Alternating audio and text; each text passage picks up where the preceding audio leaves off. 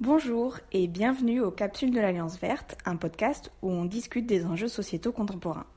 Aujourd'hui, pour fêter la journée internationale des droits de la femme, nous avons invité Céline Bessière, co-autrice du livre Le genre du capital, pour nous présenter son travail.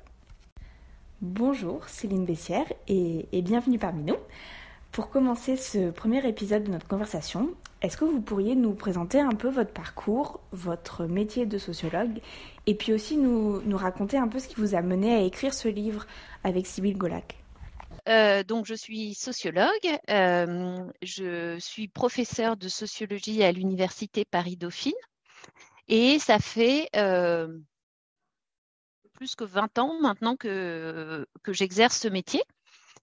Euh, et euh, le livre euh, Le genre du capital que j'ai écrit avec Sybille Golac, c'est vraiment pas un livre comme, c'est pas un essai comme on en écrirait un tous les ans. C'est vraiment le produit de toutes ces années en fait de recherche pour elle et, pour moi, parce que ça fait très très longtemps qu'on travaille ensemble. Alors, si je raconte l'histoire de mon, point de vue à moi, j'ai commencé à faire de la sociologie en tant qu'étudiante d'abord dans les années 90. pour fixer un peu les choses, j'ai soutenu ma thèse en 2006 et j'ai commencé ma thèse au début des années 2000 et j'avais commencé avant ça, j'étais étudiante en, sociologie dans la deuxième partie des années 90.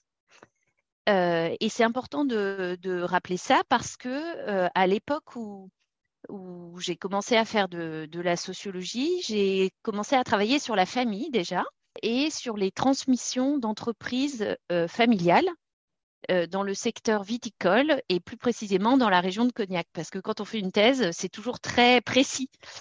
et à l'époque, cette thèse, elle était un peu à contre-courant de ce qui se faisait en sociologie parce que euh, euh, fin des années 90, début des années 2000, on pensait beaucoup la famille, euh, enfin la manière dominante de penser la famille, c'était de considérer que la famille était relationnelle, que la famille était d'abord des relations choisies entre des individus.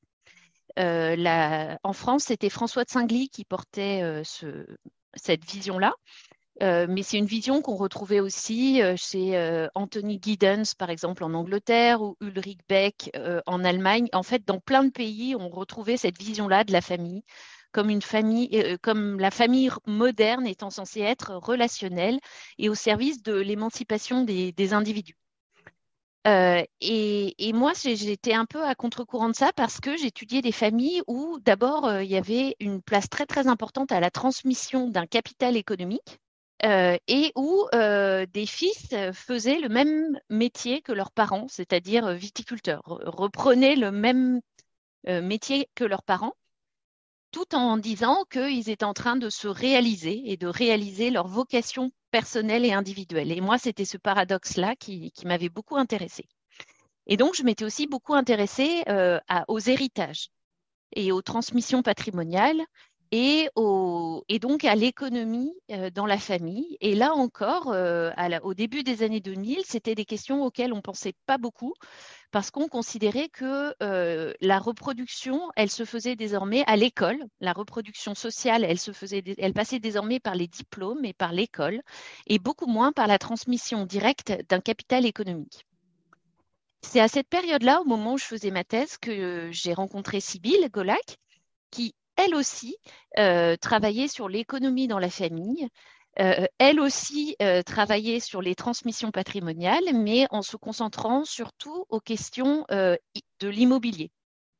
Alors, ce n'est pas un hasard que qu'on se soit rencontrés, ni que nos intérêts de recherche étaient proches. C'est parce qu'on était toutes les deux à l'école normale supérieure et qu'on travaillait toutes les deux avec Florence Weber, euh, qui euh, refusait en fait euh, cette manière de faire de la sociologie de la famille que, je vous ai décrite comme purement relationnelle et considérait qu'il fallait aussi s'appuyer sur les travaux des anthropologues et les concepts de l'anthropologie et qu'il y avait bien des enjeux économiques dans, dans, la famille.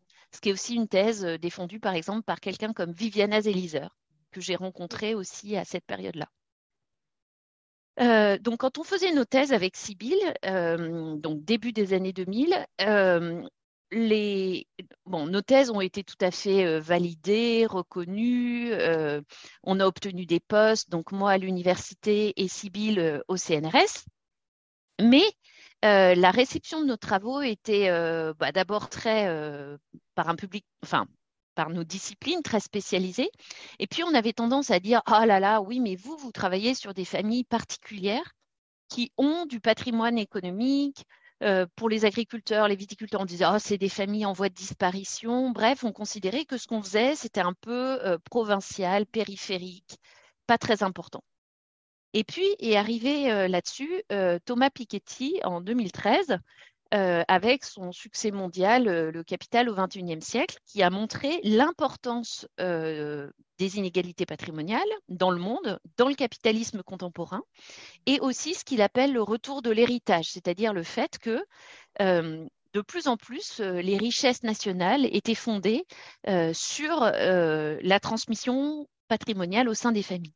Alors nous, on connaissait déjà le travail de Thomas Piketty, qui, pareil, à l'époque, a d'abord existé sous forme d'articles spécialisés, mais quand ça a éclaté en fait pour le grand public, eh bien, d'un seul coup, euh, ce sur quoi nous travaillions avec Sibyl, euh, eh bien, c'est devenu très difficile de dire qu'on travaillait sur des cas particuliers, euh, un peu en voie de disparition, puisque ça devenait vraiment central dans le capitalisme contemporain.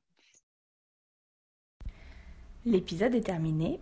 Merci beaucoup de nous avoir écoutés. J'espère que ce petit aperçu du monde de la sociologie vous a plu. Je remercie bien évidemment Céline Bessière d'avoir accepté cet entretien et de nous avoir donné tous ces détails et ces anecdotes intéressantes sur son métier et sur sa recherche. On se retrouve la semaine prochaine pour la suite de cette conversation. Merci.